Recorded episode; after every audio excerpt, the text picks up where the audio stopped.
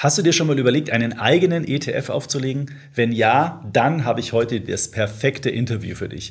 Denn ich habe mir zum Gespräch André Voynea vom ETF-Anbieter Han ETF eingeladen. Und mit ihm spreche ich alle Schritte durch, von der Idee eines ETFs bis zur ersten Investition, bis zum Kauf des ersten ETF-Anteils.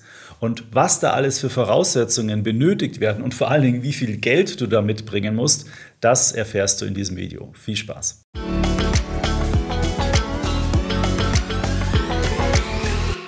Hallo André, schön, dass du heute hier bei mir auf dem YouTube-Kanal von Extra ETF ähm, vorbeischaust und dir die Zeit genommen hast, mit mir mal über ein Thema zu sprechen, was ich eigentlich ganz spannend finde, weil wir heute mal das Thema eher gründen. Wie legt man eigentlich einen ETF auf und äh, was müsste wir denn zusammen machen, wenn Extra ETF jetzt einen eigenen ETF auflegen wollen würde? Und ich denke, da gehen wir mal Schritt für Schritt durch die Punkte und vielleicht ist ja auch einer unserer Zuschauer Lust, hat Lust und Laune, einen eigenen ETF aufzulegen und dann können wir heute mal die Punkte abarbeiten, welche Schritte dafür notwendig sind und letztendlich auch welche Voraussetzungen es dafür gibt. Sehr gerne. Ja, äh, wie fangen wir denn am besten an? Also sagen wir mal, äh, bei euch klopft jetzt ein Kunde an und ihr seid ja, wie ich es im Intro schon gesagt habe, auch so weit Labelfonds, nennt man das ja im, im Neudeutsch, ähm, spezialisiert. Also es kommt bei euch irgendein Kunde durch und sagt, ja, guten Tag, äh, ich ich habe hier eine super Idee, äh, ich würde gerne einen ETF auflegen. Wie geht's dann weiter?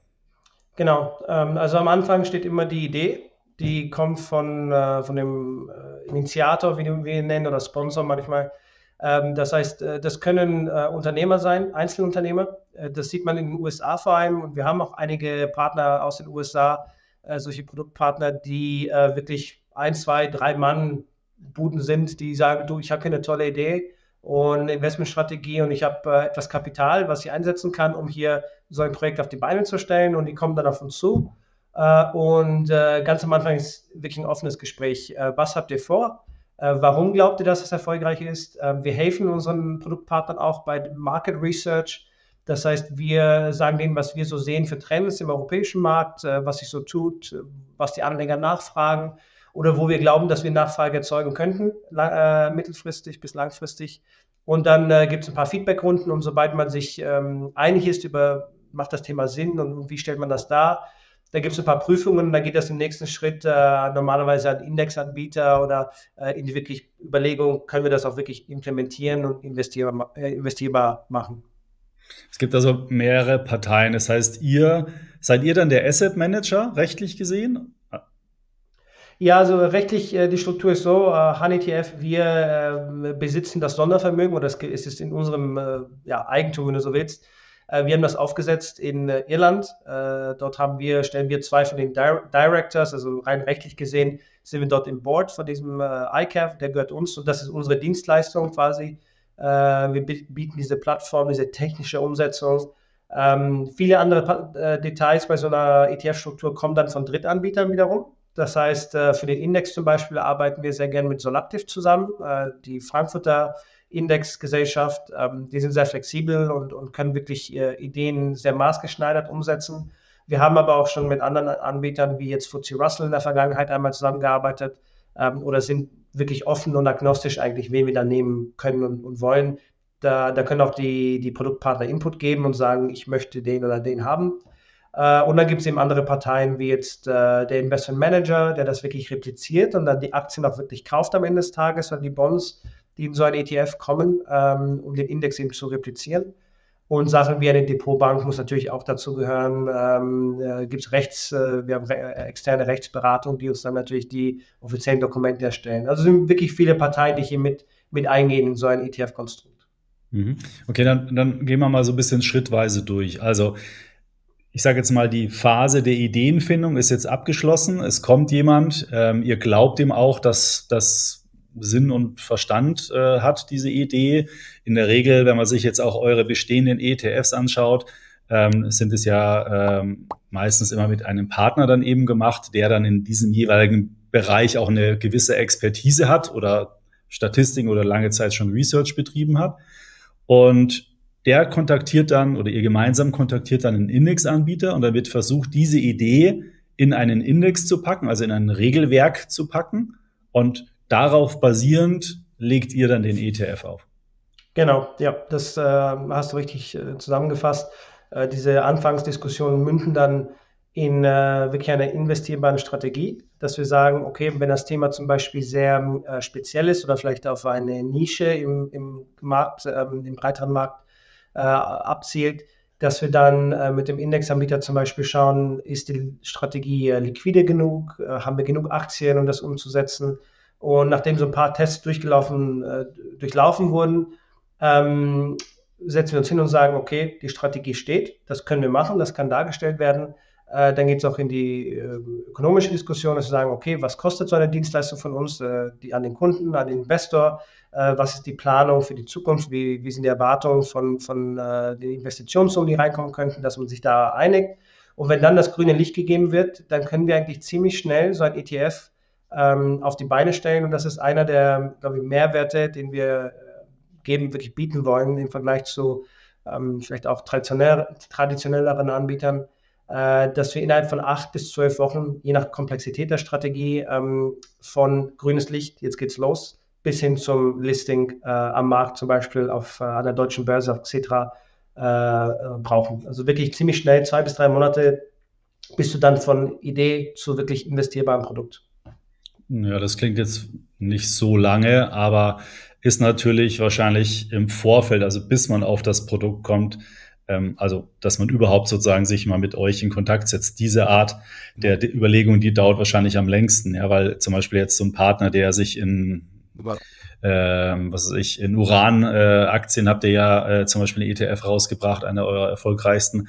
Der muss sich ja in dem Segment ja auch auskennen. Es ist ja nicht so, dass ich jetzt sagen kann, oh, jetzt nehme ich die zehn größten Uran-Aktien, pack die mal zusammen und mache mal einen ETF drauf. Also muss schon ein bisschen mehr Hirngrips reingesteckt werden, weil der ETF, äh, der Indexanbieter das ja wahrscheinlich dann auch prüft. Der muss ja das auch validieren. Der steht ja dann auch mit seinem Namen damit drin. Äh, richtig, ja, absolut. Ähm, ich glaube, um, wenn, wenn jemand seine Hausaufgaben im Vorhinein schon macht, ist das Ganze natürlich einfacher und, und äh, geht schneller. Ähm, bei dem Uran-Thema, was du äh, angesprochen hattest, arbeiten wir mit einem Spezialisten aus Kanada zusammen, Sprott. Die sind Profis in ihrem Gebiet, auf ihrem Gebiet. Die haben diese Strategien auch schon in den USA und Kanada gehabt. Äh, das war äh, ein ziemlich einfacher, äh, geradliniger Prozess mit denen und das konnte dann auch sehr schnell umgesetzt werden. Äh, bei anderen Produkten haben wir wirklich gesagt, du, wir sind ja, wir stehen ja hier auch für Innovation und, und, und Marktzugang. Das heißt, äh, wir sind auch gerne bereit, im Vorhinein ähm, mit Partnern, mit, mit potenziellen Partnern äh, diese Übung zu machen und zu sagen, jetzt schauen wir uns mal deine Strategie an, ist das implementierbar, wie könnte die Nachfrage sein danach, äh, wo sehen wir die Hürden? Und da, da verlangen wir jetzt auch kein Entgelt dafür, also dass wir sagen, du musst uns dafür bezahlen, sondern wenn jemand eine Idee hat, die nicht komplett äh, aus der Luft gezogen ist, äh, dann schauen wir uns das gerne an, geben da Feedback äh, und treten auf, wir haben dafür ein dediziertes Team bei uns, dann treten wir in Kontakt und haben dann normalerweise so ein, zwei Meetings im Vorhinein, mhm. wo Informationen ausgetauscht werden, äh, um da wirklich das auf Herz und Nieren zu prüfen. Könnte da jetzt theoretisch auch ein Privatanleger kommen und sagen, ich habe hier, keine Ahnung, 10 Millionen, äh, ist ein vermögender Privatanleger, ich hätte jetzt gerne einen eigenen ETF. Würde sowas gehen oder muss es schon eine Firma sein? Oder? Äh, ähm. nein, also prinzipiell kann auch ein, ein Privatanleger das machen. Äh, natürlich die Voraussetzung ist, wir müssen eine gewisse äh, Sicherheit haben, auch am Ende für unsere Investoren, die später äh, in, in, das Produkt investieren, äh, dass der Fonds äh, eine gewisse Lebensdauer hat und mhm. nicht sofort wieder jetzt geschlossen wird, wenn das nicht von heute auf morgen funktioniert mit dem Einsammeln der, also mit, mit Investitionen, die in den Fonds gehen. Und ähm, da kannst du dich gerne als Selbstständiger anmelden, dann hast du ein eigenes Gewerbe oder, oder das, das wäre quasi schon genug, um sich dann einen Kontrakt mit uns einzugehen, so einen Vertrag. Dann prüfen wir natürlich den, den Hintergrund dieses Unternehmers ähm, oder der Privatperson, dass wir schauen, finanziell steht das auf soliden Beinen, das Projekt. Wenn diese Prüfungen durchlaufen werden und alles passt, dann, äh, dann klappt das. Wir haben auch einen solchen äh, ähnlichen Fall schon gehabt. Äh, unser einer unserer Fonds, den wir haben, äh, wurde von einem vermögenderen Privatkunden, der sich selbstständig gemacht hat. Er kam aus der Branche, äh, hat im Finanzwesen gearbeitet, hat sich selbstständig gemacht als Berater und Fondsmanager. Und der ist heute aktiv in Schweden, hat drei, vier Fonds, eigene dort, normale Investmentfonds und einen Goldminen-ETF mit uns und macht das sehr erfolgreich. Und ja, das kann durchaus klappen. Mhm. Jetzt äh, vielleicht mal, ich weiß nicht, ob du das sagen kannst, aber es gibt ja immer so, so die Zahl, ein ETF ist erst so ab 50, 100 Millionen Euro kostendeckend, äh, also Fondsvolumen. Ähm, und ähm, jetzt habe ich auch bei euren ETFs äh, geguckt, die sind alle ja einen tendenziellen Ticken teurer, also jetzt sagen wir mal so zwischen 0,5 und 0,75 so oder in der Range. Ähm, heißt es, dass ihr dann einfach weniger Volumen auch braucht oder, oder anders gefragt, ähm, wie viel Volumen brauche ich denn, dass es, dass, dass ihr sagt, okay, das schauen wir uns mal an? Weil am Anfang klar, vielleicht wenig, aber Potenzial, aber was, was heißt Potenzial? Sind das 100 Millionen, 200 Millionen, 50 Millionen? Äh, richtig, also du hast, ähm, es gibt, wenn, man sich so ein bisschen strukturell überlegen möchte, äh, äh, wo, wo so ein Break-Even ist, dann muss man einmal die Kostenseite sich anschauen und sagen, okay, welche Kosten fallen denn dabei an? Ähm, das teile ich gerne so in drei Kostenblöcke auf. Es gibt einmal die ähm, Han-ETF-Gebühren für die Auflage am Anfang des Fonds, äh, den Initialprozess, diese ersten acht bis zwölf Wochen, wo eine gewisse Arbeit reingeht und gewisse äh, auch rechtliche Kosten anfallen. Äh, und dann die Instandhaltung danach, das heißt Kostenblock Nummer eins Han-ETF. Nummer zwei sind die Drittparteien, die ähm, bezahlt werden müssen, wie beispielsweise Indexanbieter, Depotbank, äh, Investmentmanager, die externen Rechtsberater. Und dann hängt es auch ein bisschen davon ab, wie breit man gehen will. Ähm, möchte man nur in Deutschland gelistet sein oder will man europaweit gelistet sein? Ähm, viele unserer Fonds sind inzwischen an vier, fünf Börsenplätzen gelistet. Deutschland, England, Italien, Euronext, äh, Paris, äh, Schweiz. Ähm, manche Anleger sagen vielleicht, du, ich will nur für den deutschen Markt eine Strategie machen, weil ich habe hier vielleicht schon ein, auch ein Netzwerk von Leuten, an die ich das vertreiben möchte und ich die oder Investoren, die darauf warten, dass die Strategie investierbar wird dann kann man das machen. Das spart einem natürlich Kosten von der, mhm. von der Registrierung her und den Börsengebühren her. Ähm, das ist also Kostenblock Nummer zwei. Und der dritte ist dann ähm, die, äh, ob, du, ob man den Vertrieb mitmachen möchte von HNETF-Seite her oder nicht. Äh, wir haben ein Vertriebsteam von äh, acht, neun Personen plus Marketing nochmal sechs, sieben Personen dort. Das heißt, ähm, hier kriegt man noch ziemlich viel Firepower mit, dabei, mit dazu, wenn man das möchte. Aber das ist nochmal äh, doch eine einer, einer der größeren Kostenblöcke, weil, weil das eben viel, ähm, viel Arbeit dahinter ist. Wenn man das dann eben mit uns diskutiert, entstehen gewisse Bandbreiten an Kosten. Äh, und die, in, die Einkommensseite ist dann, wie du gesagt hast, die äh, TER, die Total Expense Ratio des ETFs, wo du, wo du als Initiator oder Sponsor des ETFs äh, dein, dein Einkommen hast her. Und mhm. von dem Einkommen musst du diese Kosten abziehen. Wenn ich dir eine Bandbreite geben müsste von den, von den Assets her, wie du gesagt hast, irgendwo so zwischen 30 und 50 Millionen kommst du bei uns normalerweise in ein Break-Even-Szenario rein, äh, mhm. äh, je nachdem, wie du es ausgestaltest. Wenn du es ohne Vertrieb machst, sicherlich am unteren Ende, mit Vertrieb eher am oberen Ende. Und dann, wie gesagt, auch in Abhängigkeit von, von der TR, ob du sie bei 40, 50 Basispunkten ansetzt oder eher bei 60, 70, 80. Äh, das macht natürlich auch einen Unterschied. Gut, aber das bedeutet dann bei, sagen wir mal, 30 Millionen, 0,5 Prozent sind 150.000, glaube ich, oder? Mhm. Das 150.000, das wäre so ein, glaube ich, niedrigeres Szenario, wo du sagst, das ist äh, Drittparteikosten, Baukosten, jetzt vielleicht kein europaweites Listing äh, und vermutlich ein limitierter Vertrieb, weil es überhaupt, das, das, sind so, das, sind, das wäre so dort die Spannbreite und dann All-in-Package wäre vielleicht so das Doppelte davon. Äh, mhm. Wie gesagt, das sind auch ungefähre Spielgrößen, das sind einfach zu viele Variablen, dass man dann fixe ja. Größen nennen kann. Ähm, äh, man kann viel rumschrauben daran, aber so Pi mal Daumen ähm, ist es eine Bandbreite, die, glaube ich, realistisch ist. Was, was ist denn da so deine Erfahrung? Weil beispielsweise, man sieht ja immer wieder gerade bei so Themen-ETFs, dass es mehrere ETFs auf ein Thema gibt. Klar, jeder Anbieter versucht sich da so ein bisschen zu das Thema zu differenzieren. Äh, der eine macht da vielleicht einen Schwerpunkt dran, der andere da. Ähm, und da gibt der Markt ja dann auch eine gewisse Kostenquote vor, also wie der Wettbewerb sich, sich da auch bewegt. Dann bin ich, muss ich mich ja eigentlich daran orientieren, weil wenn ich jetzt ein annähernd gleiches Thema zum Beispiel rausbringe mit deutlich höheren Kosten, dann werde ich da ja wahrscheinlich mich nicht durchsetzen. Da muss die Anlagestrategie schon deutlich anders sein wahrscheinlich. Ne? Ja, klar, da hast du, hast du recht. Also wir haben, wir haben aus Erfahrung auch gelernt, es gibt ähm, zwei Wege, glaube ich, wie du dich ähm, Markt positionieren kannst, äh, wenn, du nicht, wenn du nicht auf Kosten gehen willst und sagst, ich mache jetzt ähm, noch einen DAX-ETF. Noch einen DAX-ETF wird jetzt keiner brauchen, außer du gehst wirklich knallhart mit dem Preis runter und, und, und schaffst einen mhm. Mehrwert dadurch. Und auch da spielen dann noch andere Faktoren eine Rolle. Du musst genauso liquide sein. Ähm, Ne? Es geht ja, wo, wo bist du dann verfügbar? Das ist gar nicht so einfach, da einfach nur ein bisschen günstiger zu sein und schon nehmen dich die Leute. Ähm, auf der, ähm, sagen wir so, Mehrwertseite, ähm, wo wir versuchen, uns auch anzugliedern, äh, einzusiedeln mit unseren äh, Sponsoren und, und, Produktpartnern, ist entweder Marktzugang, dass du sagst, ich bringe was komplett Neues, was es noch nicht gab, oder wenn du in einen Markt eintrittst, wo es schon etwas gibt, dass du dann aber ein, ein oder zwei äh, klare Unterscheidungsmerkmale hast. Zum Beispiel jetzt konkret, ähm, wir haben ein Gold-ETC. Und wir waren natürlich nicht die Ersten am Markt. Das waren vor mhm. 20 Jahren, äh, die ersten ETCs äh, kamen damals schon auf den Markt. Wir haben gesagt, wir möchten diesmal Gold mit Nachhaltigkeit verbinden. Und wir waren einer der allerersten, der es gemacht hat, äh, die, die es gemacht haben mit unserem Partner. Inzwischen gibt es noch andere Produkte. Ähm, und wir mussten damals, wir haben ein Recycled Gold ETC, der, wir nutzen recyceltes Gold im, im, im ETC. Äh, mhm. Die Hälfte des Goldes ist aus recycelten Quellen inzwischen. Ähm, und wir mussten damals die Kostenquote um drei Basispunkte erhöhen sogar, von ursprünglich 22 Basispunkten ganz am Anfang. Und als wir diese Umstellung machten auf recyceltes Gold, sind wir drei Basispunkte hoch auf 25.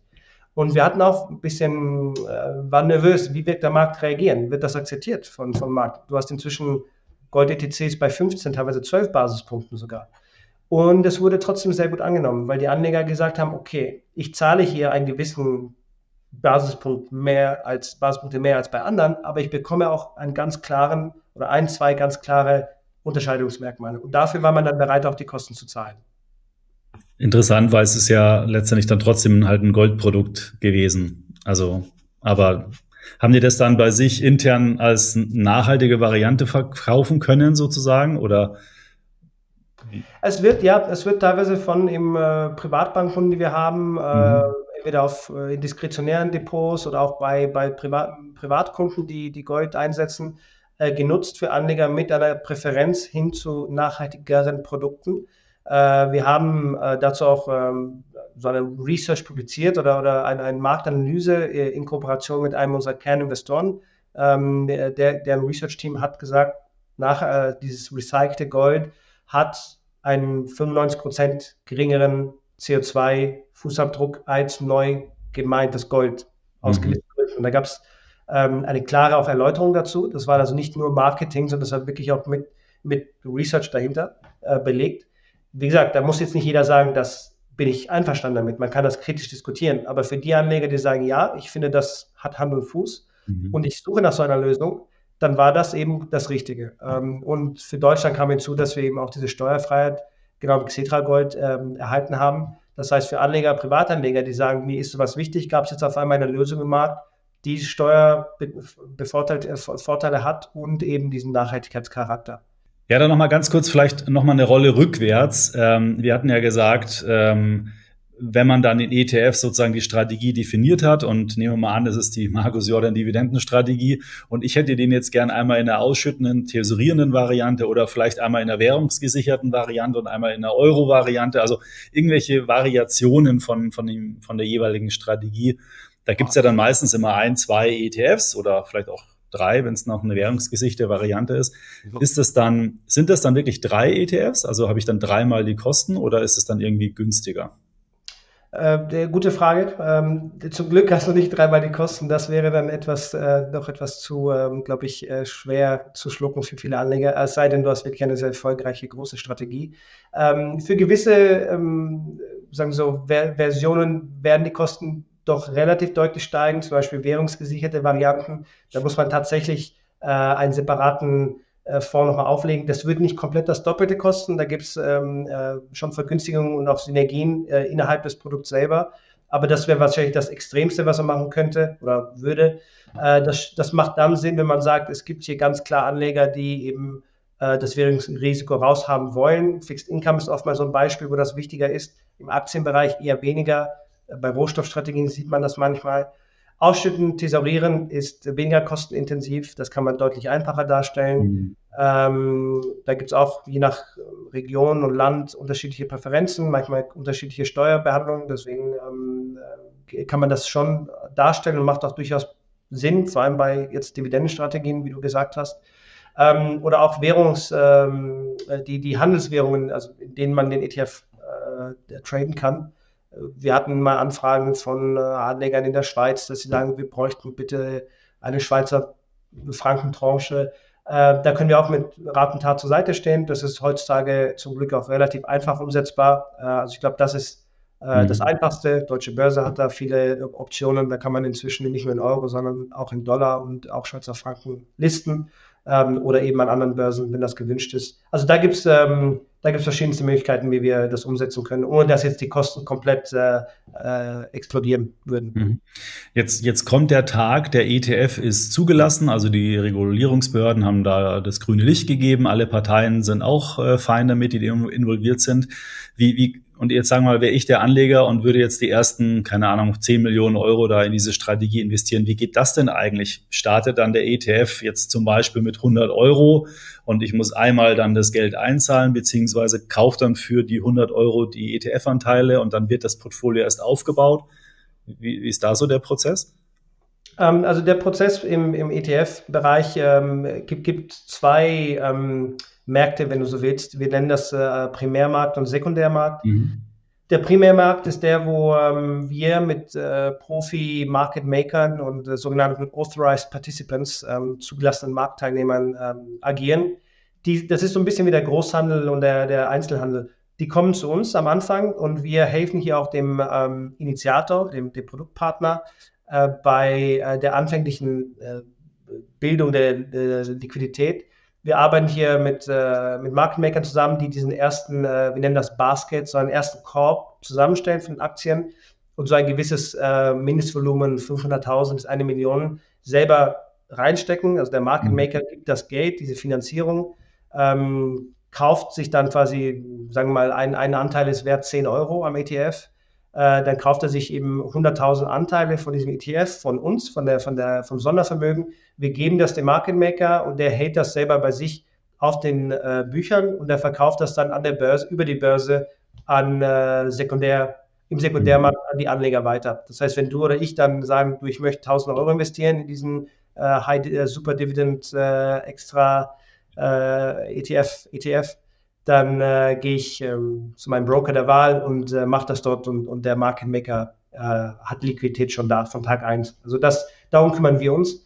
Mhm. Ähm, und dann, wenn du sagst, du, ich habe hier noch vielleicht Seedgate, ich bringe 5 Millionen mit, weil ich bin eben vermögender Anleger oder ich habe vielleicht schon Kunden, die bereit sind, dann äh, werden wir das auch über den Market Maker ähm, äh, implementieren und euch in Verbindung setzen und dann alles, äh, die ganzen technischen Aspekte für, für euch äh, umsetzen. Mhm.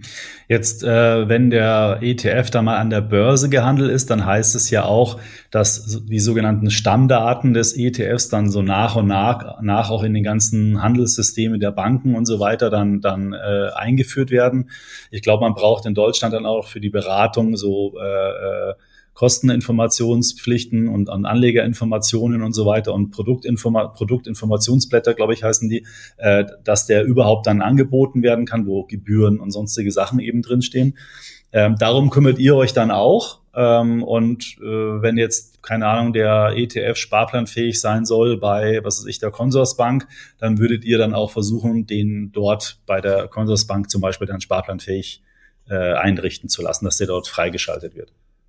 Genau, also mit, mit, mit solchen Dienstleistungen können wir gerne äh, helfen. Das ist normalerweise äh, in diesem äh, Vertriebspaket äh, mit drin, wenn jemand mhm. das bucht. Äh, nicht nur das, noch viel mehr, aber das wäre so der erste Schritt, genau wie du gesagt hast. Äh, Tag eins müssen wir wirklich sicherstellen, dass die Daten bei BM Daten zum Beispiel angekommen sind. das ist der, der Hauptdienstleister in Deutschland, der alle regulatorisch wichtigen Unterlagen speichert und verfügbar macht für die Depotbanken in Deutschland für äh, die Broker, damit eben äh, sicher gehen, dass alles da ist vom Regulator, damit das Produkt angeboten werden darf und kann an Privatanleger. Basis, Basis äh, Informationsblatt hast du erwähnt. Genau das, äh, eines der Kerndokumente, die verfügbar gemacht werden äh, müssen. Da haben wir ein Team. Äh, ein, wir haben eine, auch eine dedizierte Person, die sich für ähm, Broker und, und Daten, äh, die zuständig ist dafür und äh, schaut, dass in den ersten Tagen alles eingerichtet ist. Und äh, dann geht's weiter, wie du sagst, wenn wir Sparpläne verfügbar machen wollen, haben wir auch ähm, über diese Personen und die einzelnen auch Vertriebsmitglieder bei uns wie mir. Wir sprechen dann mit den Brokern und den Handelsplattformen, ähm, eine Comdirect, eine Scalable, Trade Republic, äh, you name it, Consorsbank ne, und Vista. Äh, wir reden mit denen und schauen, dass äh, womöglich, wo Interesse besteht, wir Partnerschaften auch eingehen mit denen und diese ETFs eben verfügbar machen als Sparpläne, äh, als vielleicht äh, in den uh, One-of-Trade uh, Promotions und was auch immer angeboten wird am Markt, dass wir da versuchen, unseres, unsere Partner, Produktpartner mit einzubinden in diese Aktion.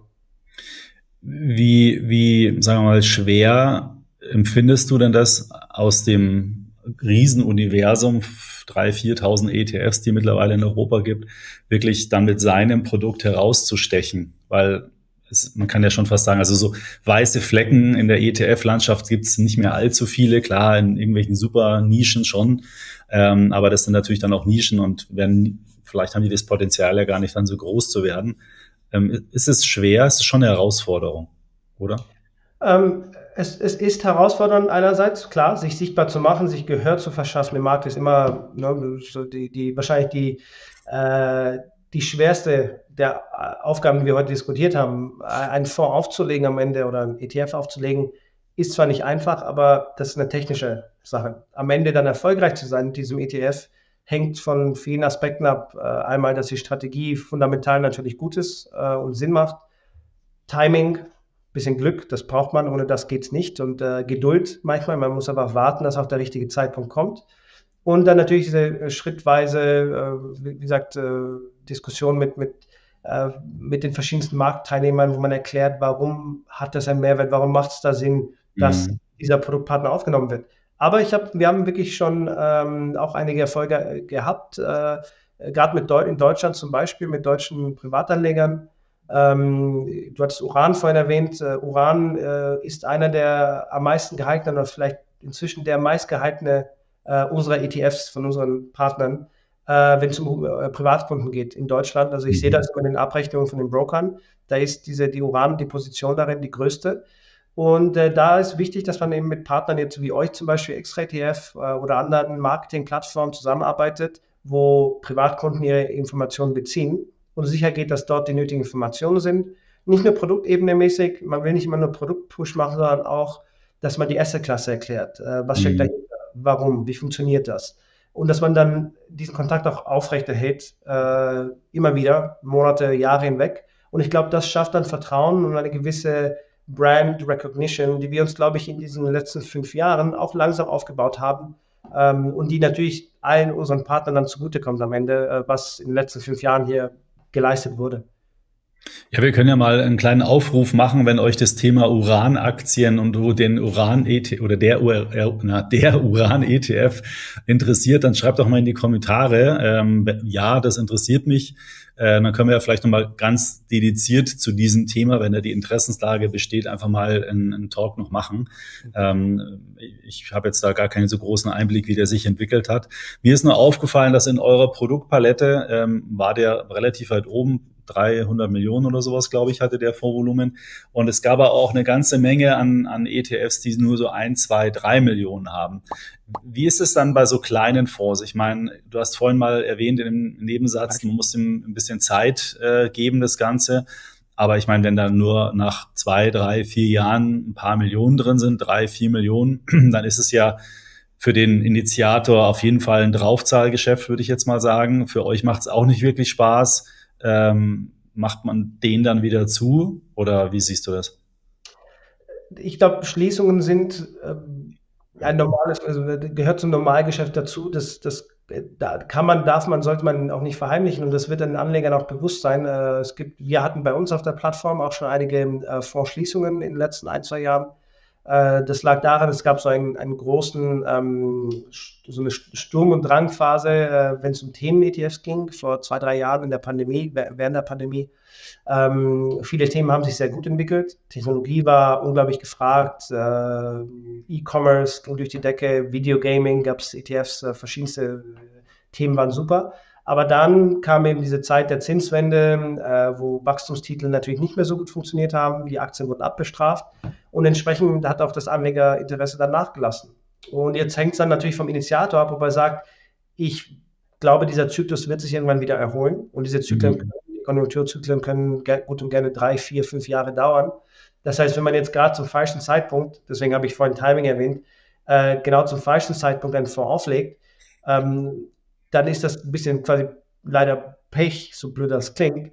Und dann entweder man bringt die Geduld mit oder man sagt halt, okay, das war leider jetzt nicht der richtige Zeitpunkt und ich muss dann eben den Fonds zumachen, bevor ich jetzt eben noch unnötig weiter zahle. Das, das macht manchmal äh, Sinn, weil auch die Anleger wollen ja das Thema nicht haben. Das heißt, keiner hat Geld drin, es gibt keine Nachfrage, dann macht man solche Fonds auch zu. Mhm. Ähm, und ich glaube, das ist, wie gesagt, Tagesgeschäft.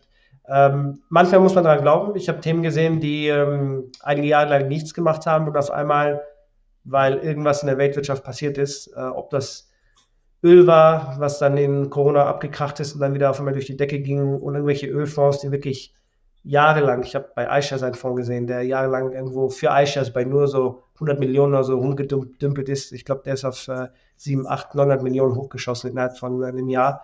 Ähm, wir hatten mhm. Fonds bei uns, die plötzlich gut liefen. Ähm, man muss das Fall für Fall ähm, durch, also besprechen, analysieren und dann eben eine Entscheidung treffen nach, nach ein paar Jahren.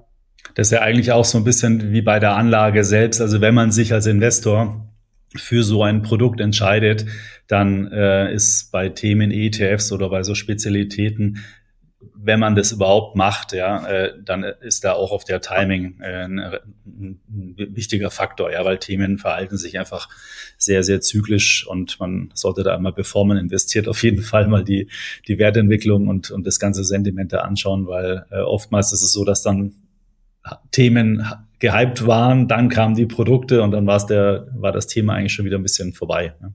Genau, und ähm, du hattest vorhin ja gefragt, äh, ob Privatanleger auch so einen Fonds auflegen können. Und da hatte ich gesagt, ja, aber wir würden dann eben die finanzielle Robustheit prüfen der, dieser, dieser äh, Sponsoren.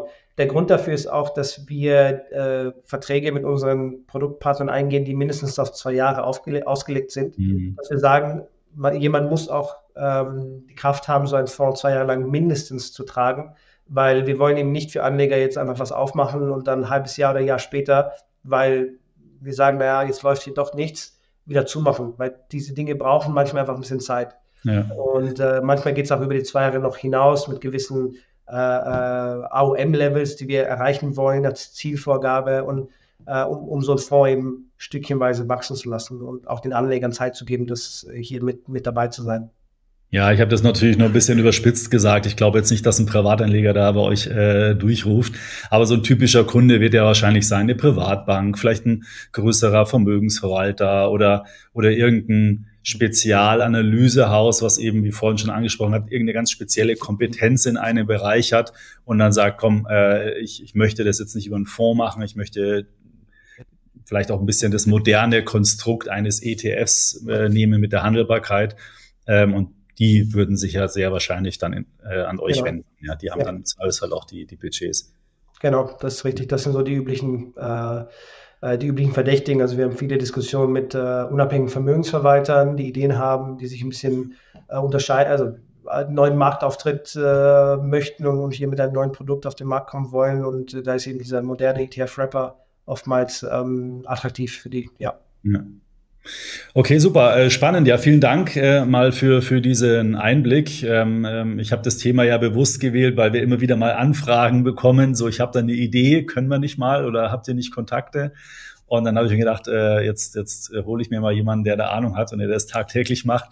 Ich fand es auf jeden Fall mal spannend, da mal so ein bisschen äh, so ja, Einblicke zu bekommen, was ihr da so tagtäglich macht und wie das funktioniert. Und ich weiß, da seid ihr einfach ein bisschen anders aufgestellt als jetzt große Anbieter. Machen wir mal vielleicht die, die, das Extrembeispiel wie BlackRock, die, wenn die was machen, dann müssen da gleich ein paar hundert Millionen irgendwie ähm, ähm, hingelegt werden, sage ich mal, oder die Produkte müssen auch entsprechende Voluminas haben. Und das mal als kleinerer, flexiblerer Anbieter einfach hat man einfach mehr Möglichkeiten und kann da vielleicht auch ein Tickchen mehr auf den Kunden dann eingehen.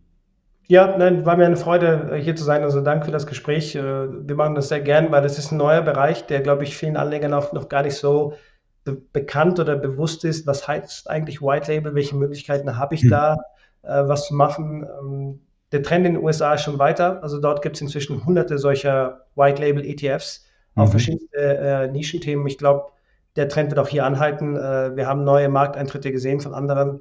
Also ich, hab, äh, ich bin zuversichtlich, dass hier äh, dass das wachsen wird und auch, äh, wir sehen die Nachfrage. Wie gesagt, wir hatten seit Gründung vor fünf Jahren, äh, glaube ich, an die tausend Gespräche mit verschiedensten Parteien. Aber wie du siehst, kommen am Ende eben äh, ein paar Prozentpunkte nur davon wirklich als ETF zur Welt irgendwann mal. Mhm.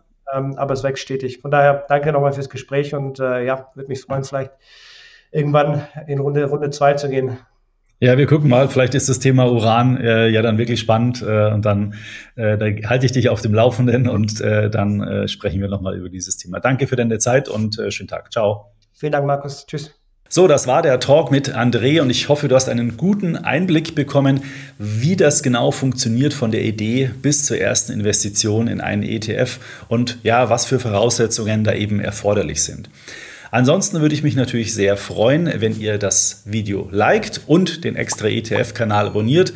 Dann seht ihr bald hier wieder ein neues Video rund um die Geldanlage mit ETFs. Bis zum nächsten Mal. Ciao.